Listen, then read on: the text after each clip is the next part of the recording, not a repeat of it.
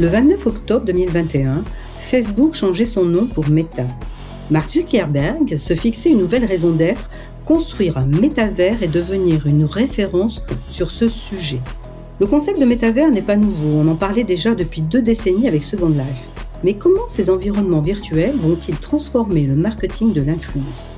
Bonjour et bienvenue à cette série de podcasts baptisée Inspire Your Business, produit par la Brigade du Web le collectif d'influenceurs B2B. Je suis Annie Lichner, la fondatrice du collectif, et vous l'avez compris, nous allons aborder aujourd'hui un sujet passionnant, le métavers et l'influence, est-ce la fin des médias sociaux?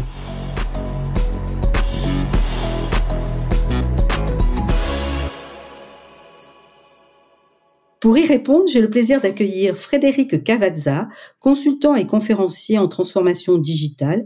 Il est aussi le cofondateur du cabinet d'expertise CISC. J'ajouterai aussi que Frédéric, tu es un call, c'est-à-dire un key opinion leader sur les médias sociaux. Et je suis ravie de retrouver Camille Jourdain, membre de la Brigade du Web, qui est auteur, enseignant, conférencier et spécialiste du marketing d'influence. Bonjour Frédéric, bonjour Camille. Bonjour, bonjour Annie. Alors, on va faire déjà brièvement un petit état des lieux sur le métavers. Il y a 15 ans, Second Life était précurseur. Beaucoup de marques avaient investi sur cet environnement virtuel, mais le soufflet est vite retombé. Pourquoi cette approche revient-elle aujourd'hui à grand fracas, Frédéric? Bah, je, dirais qu'il y a plusieurs facteurs qui rentrent en ligne de compte. Déjà, il y a une soif de nouveauté euh, de la part des, des utilisateurs. La dernière grande évolution hein, des, terminaux numériques, c'était les smartphones.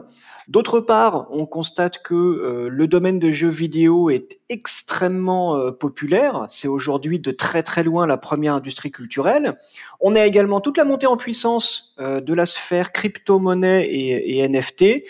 Et enfin, on a des améliorations technologiques notables autour de la réalité augmentée et de la réalité virtuelle. Donc, si on combine tout ça, on a un terreau tout à fait euh, fertile pour pouvoir faire euh, naître quelque chose de nouveau, ou du moins pour pouvoir euh, relancer l'intérêt sur on va dire des usages et des technologies qu'on essaye de concrétiser depuis au moins 30 ou 40 ans, mais pour lesquels on n'avait pas, voilà, on n'avait pas encore ce qu'il fallait. Aujourd'hui, on a tous les ingrédients on a tous les ingrédients, c'est-à-dire que les technologies sont devenues matures.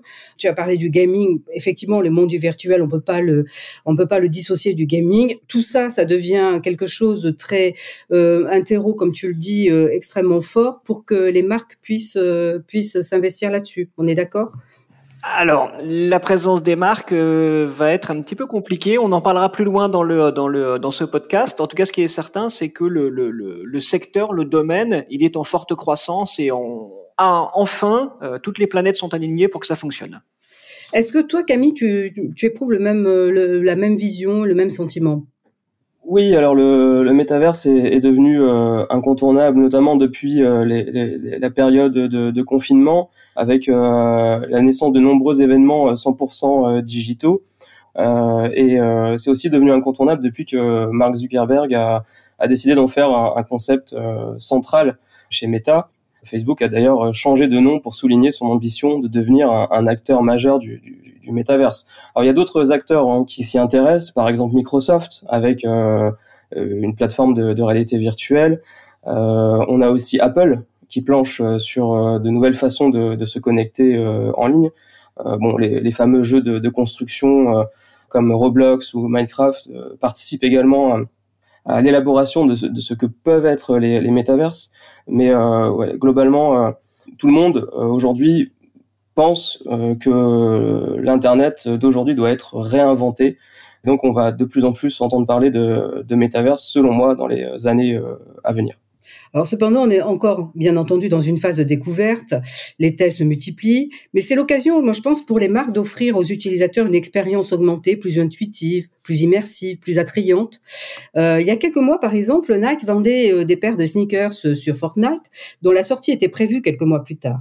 Les joueurs ont pu se procurer le produit numérique pour leur avatar en exclusivité avant de les posséder dans la vraie vie.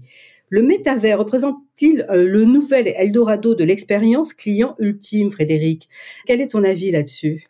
Ah bah oui, clairement. Euh, comme je l'ai dit tout à l'heure, effectivement, il y a une soif de nouveauté du côté des, des, utilisateurs, des consommateurs. Et là, justement, avec les différents métavers ou ceux qui peuvent s'apparenter comme étant un métavers, on a des environnements immersifs, euh, la plupart en 3D ou en simili 3D. si en plus on rajoute de la réalité virtuelle, là, on a quelque chose qui est beaucoup plus spectaculaire que l'existant. L'existant, c'est quoi? Bah, c'est des pages web avec des listes de produits. Voilà, on clique sur un bouton, ça les rajoute sur un panier imaginaire.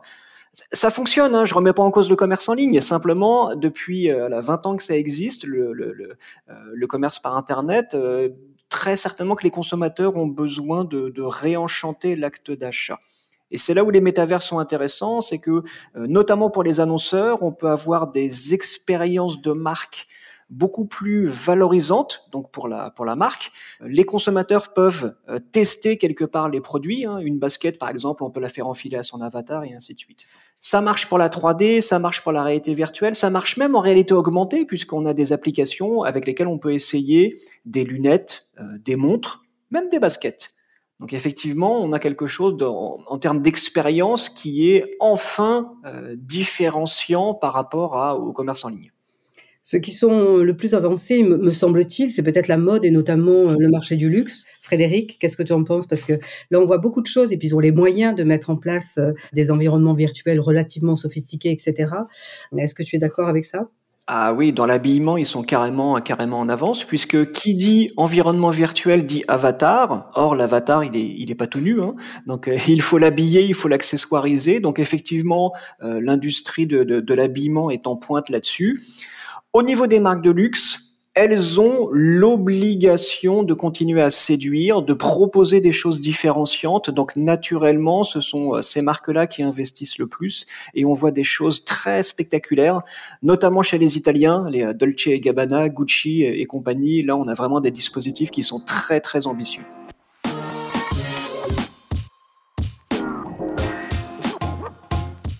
Alors revenons sur notre sujet, sur le métavers et l'influence. Le métavers, on, le sent, représente un réservoir d'audience immense si on se base sur le marché du gaming, par exemple. Comment ces environnements virtuels vont-ils transformer le marketing de l'influence, Camille? Oui, alors le, marché du, jeu vidéo est un élément euh, déclencheur, mais ce sont surtout les géants des réseaux sociaux qui ont lancé la tendance selon moi. Mais globalement, le, marketing dans le virtuel s'avère plutôt euh, prometteur c'est un nouveau marché à, entre guillemets à, conquérir pour les pour les marques, mais elles devront forcément euh, s'adapter. Euh, ce qui est intéressant, c'est surtout la possibilité d'organiser des événements virtuels pour euh, présenter des produits de manière immersive et aussi ludique. Donc les personnes qui participent à ces événements peuvent ensuite acheter des produits en ligne ou sous forme de NFT par exemple. Donc on parlait tout à l'heure des, des, marques de luxe, effectivement, Gucci sur Roblox a fait des choses intéressantes, notamment un événement qui a réuni 20 millions de, personnes et des milliers de, produits ont été vendus. Donc, euh, certains sont même revendus plus cher que les, vrais euh, les vrais sacs, hein, les vrais produits euh, Gucci. Donc, c'est une vraie tendance qui devrait représenter 10% des revenus de ces secteurs du, luxe, de la beauté d'ici à 2030. Donc, les chiffres sont assez assez impressionnants. Et d'ailleurs récemment, euh, Meta a annoncé que les euh, influenceurs pourront vendre des objets virtuels et euh, des expériences numériques aux, internautes. C'est une sorte de test hein, qui est accessible uniquement sur la plateforme Horizon Worlds. Donc je trouve que c'est plutôt intéressant. Mais on peut dire que la relation avec les marques change et que les influenceurs peuvent avoir un, rôle à jouer. ils auront, je pense, envie de promouvoir une marque dont ils partagent les valeurs plutôt que simplement euh, vanter les, mérites contre rémunération. c'est mon avis. Euh, tout, le monde ne sera pas forcément euh, d'accord avec ça. Oui, justement, Frédéric, tu veux, tu veux réagir par rapport à ça? Si le métaverse va transformer le marketing de l'influence et comment? Alors j'ai un point de vue un petit peu plus un petit peu plus tranché là-dessus, dans la mesure où les, le métavers ou encore une fois tout ce qu'on associe au, au métavers, donc à la fois les jeux en ligne les jeux massivement multijoueurs, euh, les environnements virtuels, c'est pas du tout la même mécanique sociale. Il n'y a pas de principe de, euh, de, de, de follower ou d'abonnement, donc le l'idée même d'un influenceur est pour moi, euh, on va dire, difficile à reproduire. Donc s'il n'y a pas d'influenceur, il n'y a pas de marketing d'influence. C'est tranché, effectivement. peut-être que la réalité peut-être va se situer entre vous deux. On, verra ce que ça va donner dans les dans les prochaines semaines, les prochains mois, voire euh, voilà. Euh, pour toi, Frédéric, le métavers requiert effectivement des compétences. Euh, on en parlait au, moment de notre échange pour préparer ce, podcast, des compétences en matériel, des compétences en ressources. Est-ce que cela implique qu'un influenceur sur les médias sociaux traditionnels aura du mal à franchir le pas parce qu'il n'aura pas justement ces compétences-là de la 3D, de tout ce que tu veux, enfin de tous ces environnements un petit peu sophistiqués? Oui, complètement. Euh, là, on a vraiment affaire à, on va dire, des audiences qui exigent euh, des, compétences ou des qualités très différentes. Schématiquement, hein, sur le Web 2, euh, ce sont des, avant tout chose des, des, médias sociaux qui sont très visuels. Ça aide si on est jeune, jolie, svelte et, et ainsi de suite. Donc voilà, les jeunes filles, voilà, priment sur ces plateformes-là. Sur le Web 3, notamment le métavers, on est sur des médias immersifs et ludiques. Immersif, ça veut dire qu'il y a des environnements 3D à, à, construire où tous les avatars sont les mêmes. Hein. Son avatar, on peut lui faire revêtir n'importe quelle forme.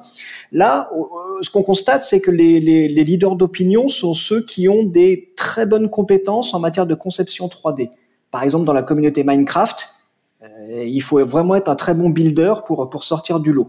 Idem pour tout ce qui est jeu en ligne, où là, effectivement, notamment les jeux compétitifs à la Fortnite, euh, ceux qui sortent du lot sont les meilleurs joueurs, sont ceux qui font les top 1. Donc on est encore une fois sur des compétences ou des qualités qui sont très très différentes euh, de d'Instagram ou de TikTok où là effectivement c'est bien quand on est jeune, joli, qu'on sait bien danser. Euh, Camille, tu veux réagir, je suppose, parce que quand on en avait parlé, Camille, euh, tu, tu avais parlé peut-être d'une d'un passage peut-être hybride de avant de basculer et sur le métavers peut-être d'avoir une approche un petit peu plus hybride. Tu peux nous en parler peut-être? Oui, alors c'est vrai que pour moi, les, influenceurs euh, sont la plupart du temps des euh, early adopters. Ils ont envie de, tester des, nouvelles choses, euh, de, trouver des nouvelles opportunités. Alors c'est vrai qu'il y a une étude aux États-Unis qui, qui dit que les, influenceurs se voient comme des créateurs dans ces mondes virtuels. Alors c'est un peu moins vrai en France, mais on peut identifier certaines opportunités par exemple euh, développer des, des, expériences mettant en valeur une marque, organiser des événements comme des concerts, etc. Mais aussi faire la, la promotion de, de produits euh, et, de, et, de, NFT euh, qu'ils ont co-créés. donc certains envisagent de gagner de, de l'argent hein, concrètement dans le dans le métaverse. Donc ça peut être une, une opportunité, notamment pour les, les créateurs de contenu de type micro-influenceurs qui sont et seront de plus en plus nombreux et qui vont créer de plus en plus de contenu, euh, notamment sur ces euh, nouveaux espaces euh, virtuels.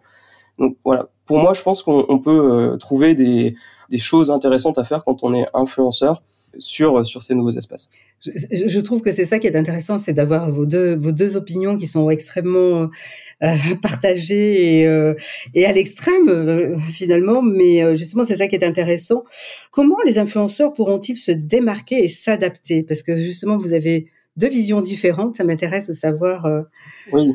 Alors très très concrètement, j'ai envie de dire que les possibilités sont, sont, sont nombreuses, infinies, mais alors si on prend certains secteurs, bon, dans la beauté, une influenceuse pourra par exemple s'inviter dans la chambre de, ses fans pour leur donner des conseils de, maquillage.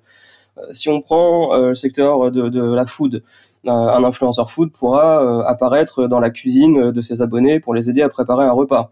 Prenons euh, le voyage. Un influenceur voyage pourra inviter ses fans à vivre ses dernières aventures avec lui. Allez, en B2B, euh, dans le secteur de la tech, un influenceur pourra participer à un événement physique organisé par une entreprise euh, et vivre une expérience, par exemple en VR, et partager ses impressions pour ensuite éventuellement générer des leads. donc, on peut. Ce fait la semaine dernière, d'ailleurs, Camille, avec un de nos clients, d'ailleurs. Mm. Oui, exactement. Pour toi, Fred, tu, tu as une vision un petit peu différente? Euh, oui, mais le, l'important c'est de comprendre que ces deux sphères-là, donc les médias sociaux plus associés au Web 2.0 et euh, les métavers plus associés au Web 3, euh, il n'y a pas de cloison entre les deux.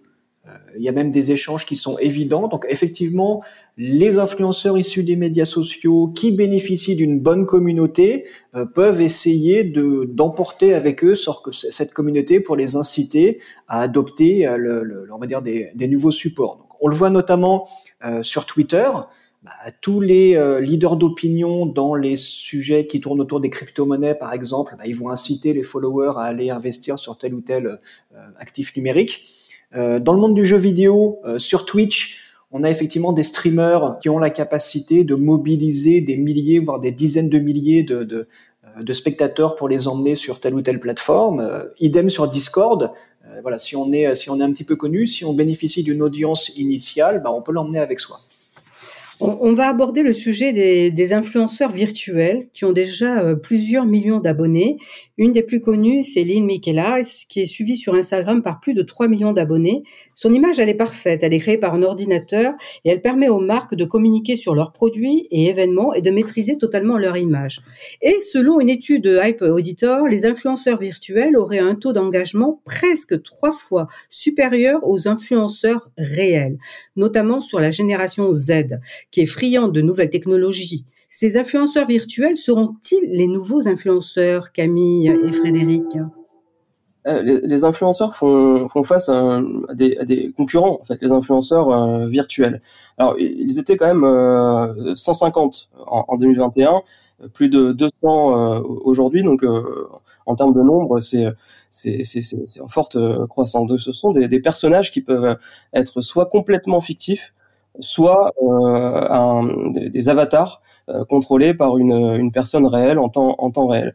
Les créateurs de ces influenceurs virtuels partagent des moments de, de la vie de ces, de ces personnages à travers des, des, des différentes scènes ou des, euh, ou des live streams.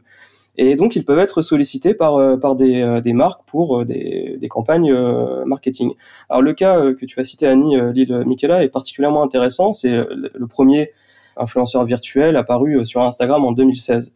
Elle est américaine, elle a été créée par une start-up basée à Los Angeles et donc elle utilise les réseaux sociaux pour sensibiliser, défendre certains sujets comme l'égalité euh, homme-femme.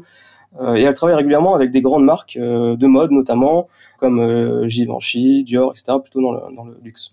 Il y a d'autres exemples hein, qui, qui peuvent être cités, des, influenceurs virtuels chinois qui travaillent avec le groupe Alibaba pour animer un événement et in, fine vendre euh, vendre des, euh, des produits.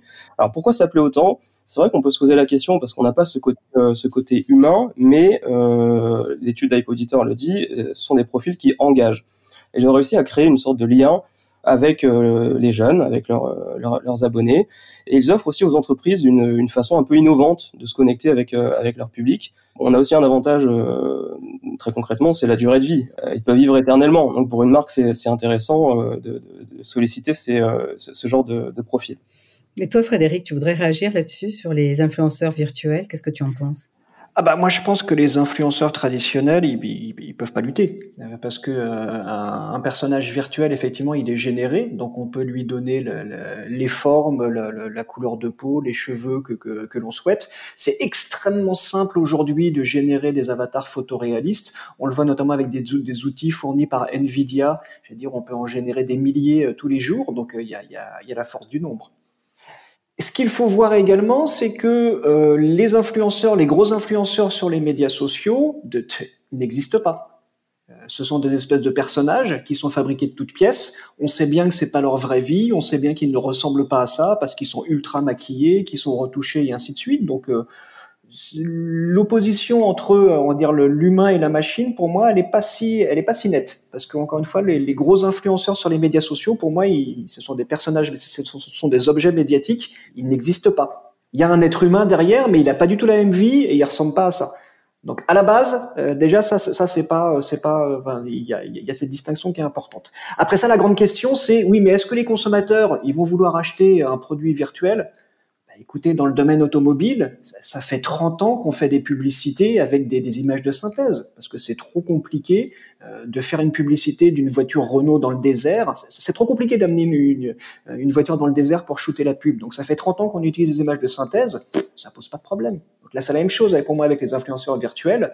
On, on crée une belle image euh, qui plaît à une audience. Mais, mais, mais Frédéric, ça pose quand même, quand, quand tu parles de l'automobile, ce sont des objets. Là, on parle de, de personnes, les influenceurs, pour moi, qu'ils soient virtuels ou réels, ça pose des problèmes d'éthique, non, quelque part. Quand je m'adresse à un influenceur virtuel qui veut me vendre un produit, etc., est-ce que hum, ça relève pas, euh, quelque part, je, je, je sais plus où j'avais lu ça, il faudrait que quelque part, ce soit spécifié influenceur virtuel ou influenceur réel Parce que parce que c'est important quand même de savoir à qui on s'adresse, non? Je préférerais que l'on spécifie si c'est une interaction à but commercial. Après, virtuel, réel, peu importe. Ce qui est important, c'est de dire que si je suis missionné, moi en tant qu'influenceur, si je suis missionné par une marque, c'est pas l'humain qui parle, c'est la personne qui est mandatée. Donc c'est beaucoup plus important qu'on précise, attention, là c'est interaction ou contenu à caractère commercial, réel, virtuel. de toute façon, il y a des filtres, il y a tout ce qu'on veut, donc c'est pas la frontière entre le réel et le virtuel, elle est très très fine. La réglementation en France impose que ce soit spécifié, que ce soit à but commercial, etc., ou dans le cas d'un partenariat. Mais moi, je trouve, euh, qu'est-ce que tu en penses, toi, Camille? Euh, Ça te, ça te choque pas qui est euh, sur le sujet, sur la perspective de l'éthique avec les influenceurs virtuels? Oui, c'est un sujet important, l'éthique, pour le, marketing d'influence, mais on peut avoir des, soucis liés, par exemple, à la confidentialité ou à l'utilisation qui peut conduire à une représentation, une fausse représentation.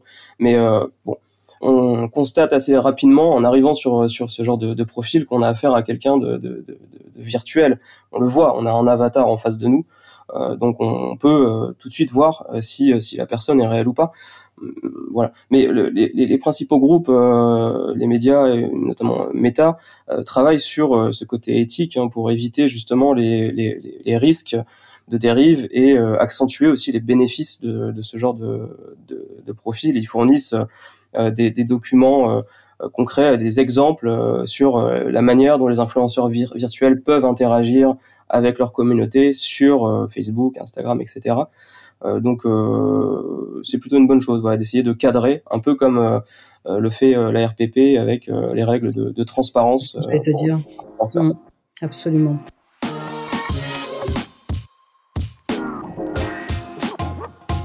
On va aborder le troisième point de, de cette thématique qui sont les challenges à relever.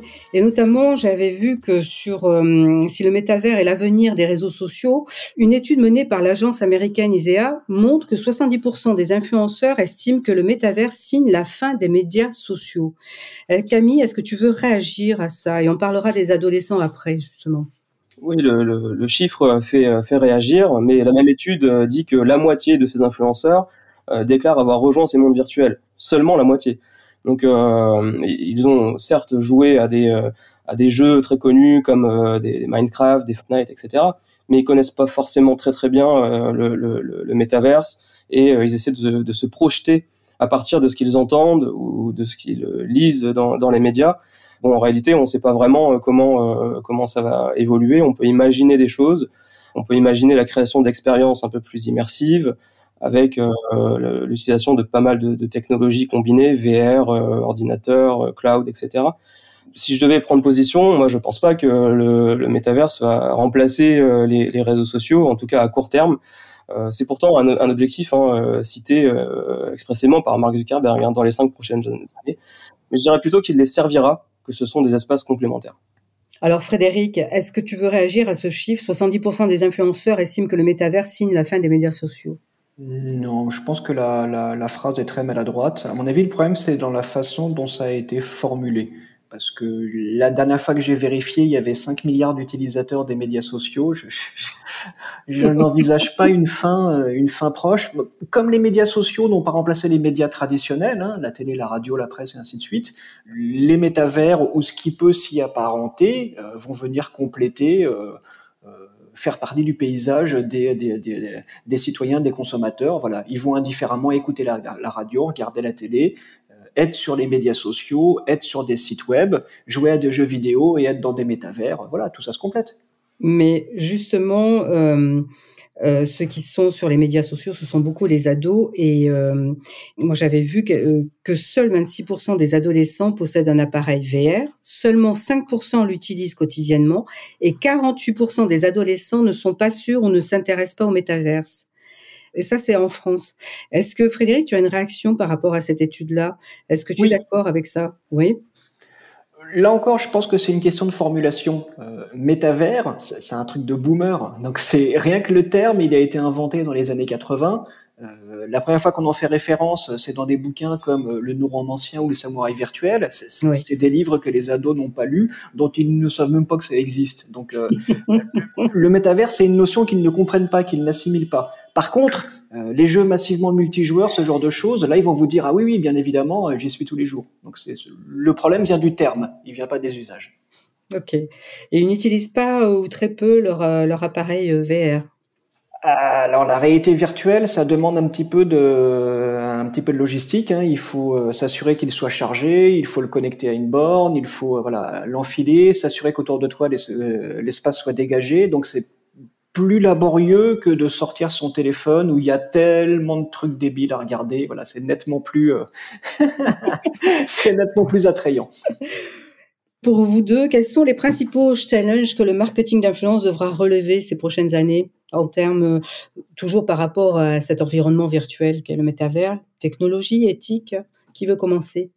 Oui, alors euh, l'éthique, on en a, on en a parlé, c'est c'est un des, des, des, enjeux euh, principaux, mais euh, je, je, pense que ça va se réguler, que les, les principaux acteurs vont euh, prendre position et, et je, je, vois plutôt un, un, avenir assez assez positif vis-à-vis de, de, ça. Bon, on a forcément le problème technologique hein, qui que, que, Fred vient d'aborder. On n'a pas tous des, des casques de, de, VR, loin de là on n'est pas tous utilisateurs euh, des, euh, des technologies euh, associées à la, à la métaverse. Donc, il y a encore, il y a encore un peu de, de boulot de, de, ce côté-là. Frédéric? Euh, moi, je dirais que le principal challenge, c'est que le, le, les métavers, ce sont des médias complexes à appréhender. Donc, contrairement aux médias traditionnels ou aux médias sociaux, il n'y a pas d'audience captive. Donc, comme je l'ai dit, il n'y a pas de mécanisme d'abonnés ou de, ou de followers. Il n'y a pas de publicité native c'est pas comme si on avait un newsfeed, donc un fil d'actu euh, dans lequel on pouvait injecter des, des, des publications sponsorisées. Donc c'est euh, compliqué de faire de la, de, de, la publicité ou de faire des opérations de communication sur ces, sur ces plateformes-là. Il y a également une dynamique communautaire qui est très différente des dynamiques sociales, donc qui animent les, euh, les plateformes sociales. Cette dynamique communautaire qui se fait avec beaucoup de proximité, à plus petite échelle, elle est très complexe à pénétrer quand on est une marque. Donc là, effectivement, on va avoir un, euh, ce sont des médias qui sont régis par des dynamiques qui sont très très différentes de celles qu'on connaît. Ça va être ça le plus gros challenge pour les annonceurs, c'est de comprendre ces dynamiques-là. Ok. Moi, j'aurais juste euh, savoir et connaître quel message vous souhaitez euh, faire passer à notre audience, qui sont des responsables marketing, de marque, etc. Alors selon moi, le, le, le métaverse apporte euh, pas mal d'opportunités pour les marques, les influenceurs et, euh, et l'influence euh, marketing. Mais ce qui est passionnant, c'est qu'il n'y a pas de limite. Il faut juste trouver la bonne, la, la, bonne approche. Et une des clés, peut-être, ce, ce, serait selon moi de, de, de combiner le, les expériences réelles avec la réalité virtuelle. Frédéric? Et moi, comme je l'ai dit, euh, ce sont des usages, des pratiques et des technologies qui sont très différentes des médias en deux dimensions que ce soit la presse, euh, la télé ou, le, ou même les sites web. Donc c'est vraiment important pour un annonceur de tester pour pouvoir bien comprendre comment ça fonctionne, d'appréhender les, les, contraintes et surtout de se forger une bonne culture autour des jeux vidéo parce que c'est là que se trouve le réservoir d'audience et de croissance.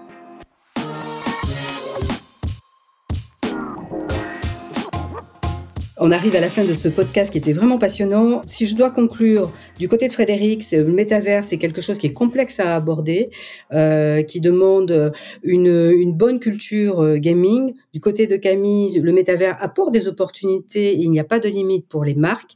Moi, je voudrais terminer par une citation de Mark Zuckerberg qui dit si nous réussissons, je pense qu'au cours des cinq prochaines années, dans le prochain chapitre de notre entreprise, nous passerons effectivement de l'image d'une entreprise de médias sociaux à celle d'une entreprise de métavers à méditer.